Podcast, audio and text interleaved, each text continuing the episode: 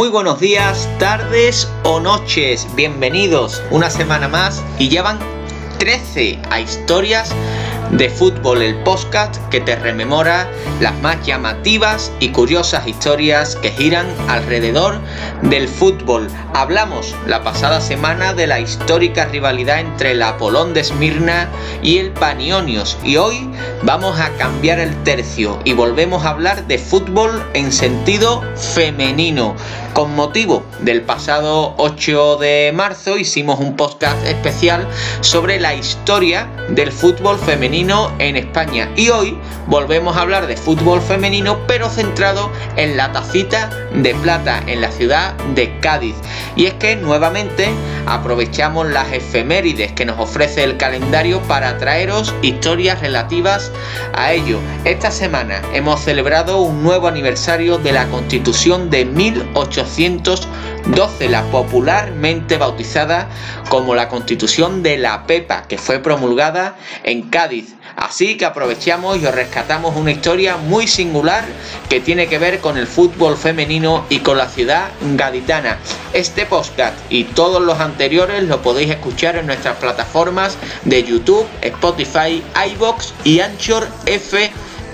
Y para estar al tanto de toda la información y de todas las novedades, no olvidéis seguirnos en nuestras redes sociales, en Twitter, arroba HIST-de-fútbol y en la página de Facebook, Historias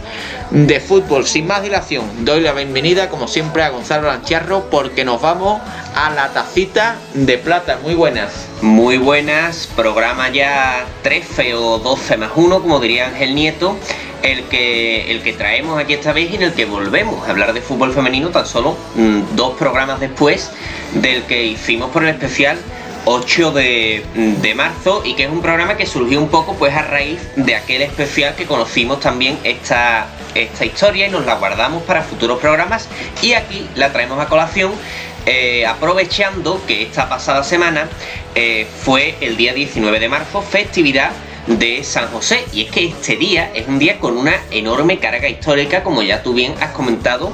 Pues eh, fue un 19 de marzo cuando se publicó la primera constitución de la historia de España, aquella redactada por las Cortes de Cádiz aquel 19 de marzo del año 1812 durante la invasión francesa de las tropas de Napoleón Bonaparte. Esta constitución, como muchos de nuestros oyentes sabrán, recibió el nombre de la Pepa en referencia a que se publicó el día de San José, pero también con un tono satírico hacia por el, por el, hacia el por entonces conocido rey de España, también apodado como eh,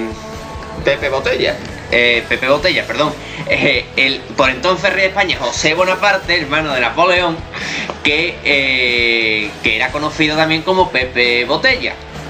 Pues bien, forzando un poco la maquinaria, queremos relacionar esta primera constitución de la historia de España que ha cumplido recientemente 209 años y que llevaba nombre de mujer, aunque el papel de esta dentro de la propia constitución era bastante limitado, tenemos que decir, con una historia bastante revolucionaria y avanzada a su época, como también fue aquella constitución de la Pepa. En este caso vamos a hablar de fútbol femenino en la misma ciudad en la que se reunieron las Cortes para redactar la Carta Magna. Eh, vamos a hablar del fútbol femenino en Cádiz. Pues sí, volvemos a hablar de fútbol femenino en este nuevo programa, pero en este caso vamos a hablar de un caso muy especial y es que nos vamos a ir a un barrio gaditano, que es el barrio del Balón, y vamos a hablar del equipo de fútbol o del club El Balón de Cádiz. Antes de nada, Gonzalo, toca cumplir con la cita e informar a nuestros oyentes que el tema de este podcast viene derivado de un reportaje de la periodista Nuria Agrafojo en La Voz de Cádiz. El enlace de ese reportaje lo podéis encontrar en nuestras redes sociales. Un artículo, además, por el que Nuria Agrafojo recibió el premio Beatriz Cienfuegos. Este premio periodístico, como digo, a un artículo, a un reportaje muy interesante que es el que hoy nosotros transformamos en podcast. Y bueno, nuestros oyentes se podrán preguntar que qué es eso del balón de Cádiz y es que tenemos que comentar, Gonzalo, que este no era otra cosa que un modesto club de la ciudad gaditana, de la Tacita de Plata, fundado en el año 1940 y que debe su nombre al lugar donde fue fundado, el barrio del Balón, en el casco antiguo de la ciudad gaditana. Efectivamente, este club, que fue fundado en esa fecha de 1940 por Pedro Fernández, lograría pues en ese fútbol regional andaluz eh, unas buenas clasificaciones en la década de los 40, tras su fundación. Con la llegada de los 50, este humilde club estrecharía lazos con el Cádiz Club de Fútbol, formando a muchos futuros jugadores del club amarillo y recibiendo a su vez a muchos jugadores cedidos, como por ejemplo es el caso de Mané, histórico jugador del Cádiz y entrenador entre otros de aquel Alavés que llegaría a la final de, de la Copa de la UEFA, pues bien, también recibiría diversas subvenciones del club mayor de la ciudad, este, este balón de Cádiz. Finalmente, el balón sería integrado dentro de las estructuras del Cádiz Club de Fútbol en la temporada 79-80 como segundo filial. Eh, situación en la que se mantiene a día de hoy. Pues bien, después de contextualizar qué es eso del balón de Cádiz para que nuestros oyentes se sitúen, tenemos que irnos al año 1970 una fecha, estamos ya casi al final de la dictadura franquista y el comienzo de la transición y posterior vuelta a la democracia en España, pues en ese año de 1970 un grupo de jóvenes gaditanas a las que les gustaba jugar al fútbol se presentan en la sede de este modesto club gaditano, el, el Club del Balón de Cádiz, para pedir que crearan un equipo donde pudieran jugar con regularidad y ser entrenadas. Así es, los directivos presentes en la sede del club en aquel momento no estuvieron muy por la labor de concederles aquella petición, pero aquí surge la figura de José Miguel Caneda, quien eh, estaba en ese momento formando parte del club y se comprometió a entrenarlas si eran capaces de buscar a más jóvenes y lograr formar un equipo entero. Todo esto lo cuenta en el artículo que antes hemos comentado Esperanza Gómez, la portera de aquel equipo que recuerda cómo tenían las diversas jugadoras que esconderse de sus familias, ya que, y una vez más pongámonos en situación, por aquel 1970 aún estaba vigente el régimen en España y una gran parte de la sociedad no admitían aún que las mujeres pudieran jugar al fútbol. Sin embargo, Gonzalo, eh, deben saber nuestros oyentes que pese a que consiguieron reclutar a suficientes jugadoras, tal y como lo había pedido José Miguel Caneda, los problemas continuaron, ya que la directiva de este balón de Cádiz pues se resistía a darle facilidades, eh, no ofreciéndole ni siquiera un lugar para entrenar ni tampoco material con el que disputar sus partidos. Tanto era así que jugaban eh, estas mujeres jugaban con las mismas equipaciones que usaba el equipo masculino e incluso eh, en vez de llevar botas de fútbol tenían que usar eh, un calzado eh, regular de, de, calle. Incluso las jugadoras llegaron a manifestarse ante la casa del por entonces alcalde de Cádiz, Jerónimo Almagro y Montes de Oca, para pedirles que les diera un lugar donde poder entrenar.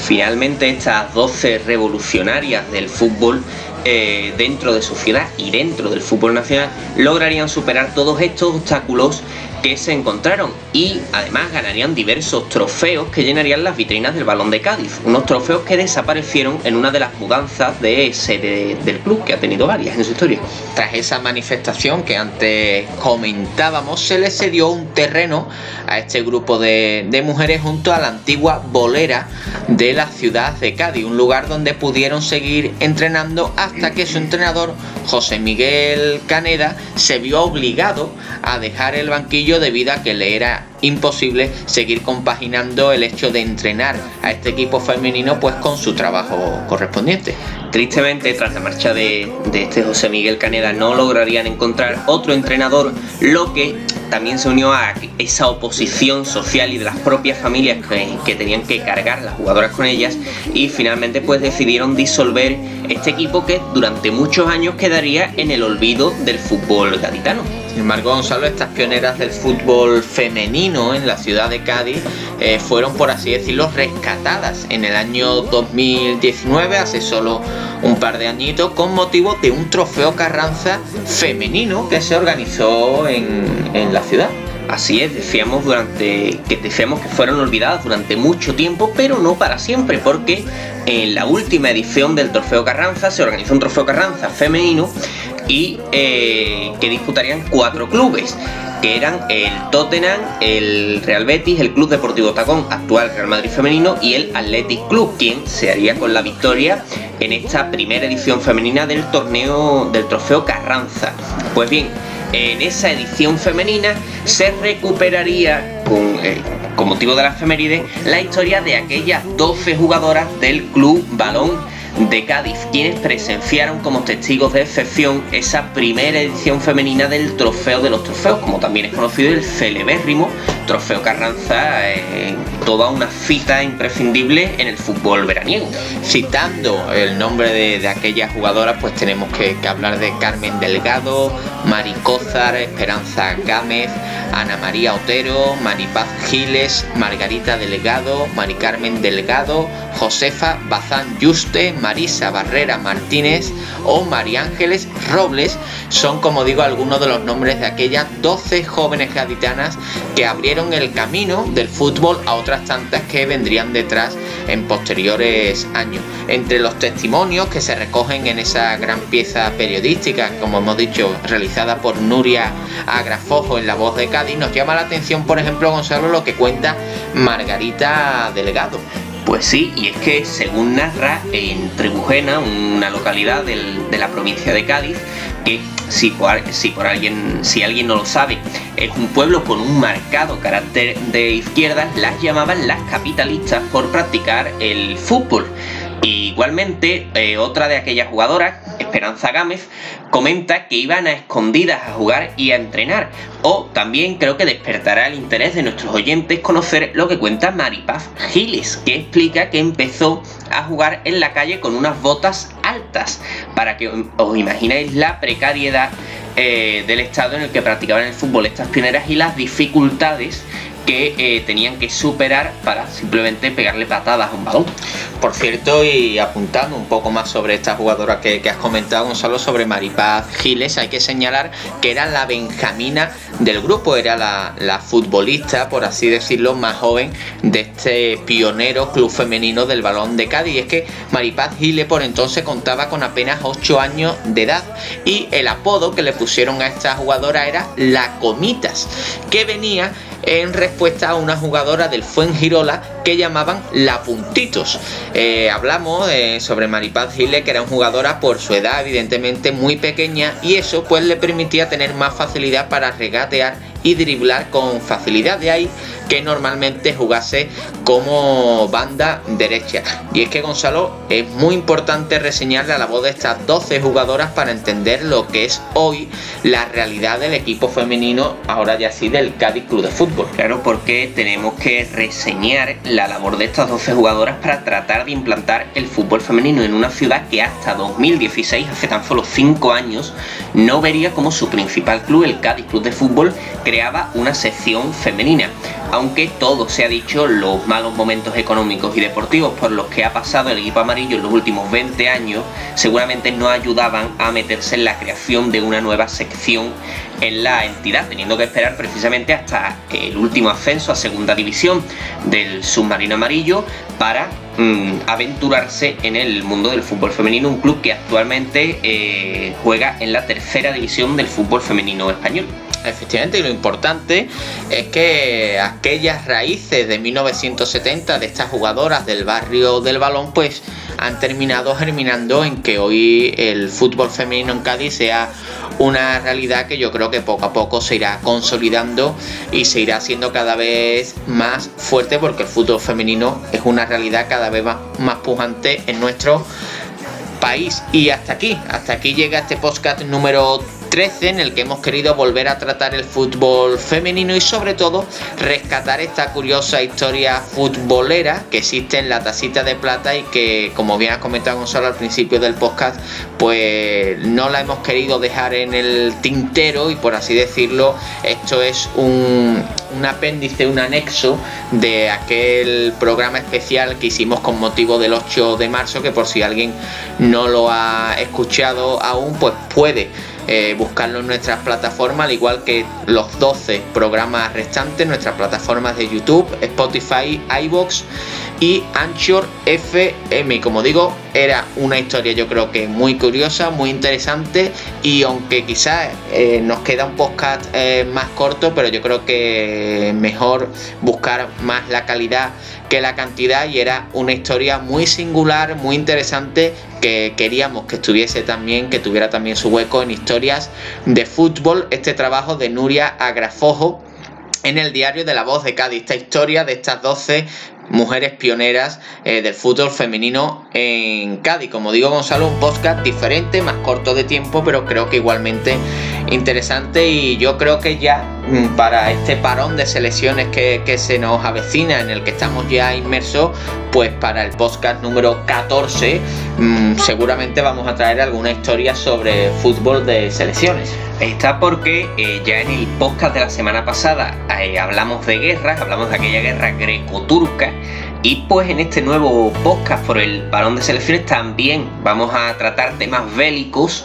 temas que, que afectaron a una población considerable y que acabaron pues hasta con la creación de un nuevo país que este mm, próximo fin de semana, esta próxima semana, va a ser protagonista no solo de historias de fútbol, sino creo que de la actualidad deportiva española eh, va a tener bastante relevancia. Y también quiero apuntar, que me ha llamado la atención, que en la última semana, y también agradecer a nuestros oyentes por supuesto, el podcast de Coluso ha tenido bastante, ha subido bastante las escuchas en la última semana, no sé si es que la gente eh, se, ha, se ha, rendido a aquel secuestro en Argelia, aquel colchón en una tienda de, artículos de baño que, en el que Coluso pasó unos meses. Eh, sí, la verdad que un, un, podcast la mar de interesante que el de, de Cristian Coluso, como yo creo que todos...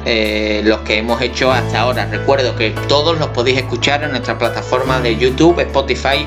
iBox y Anchor FM. Y toda la información, todos los enlaces, fotografías, eh, anécdotas, todo está en nuestros perfiles de redes sociales. En Twitter, arroba HIST-de-fútbol y en nuestra página de Facebook, historias de fútbol. Sin más, como ya ha adelantado Gonzalo, el siguiente podcast, el número 14, nos centraremos en una selección nacional que va a ser actualidad en los próximos días en nuestro país porque va a ser uno de los rivales de España en este parón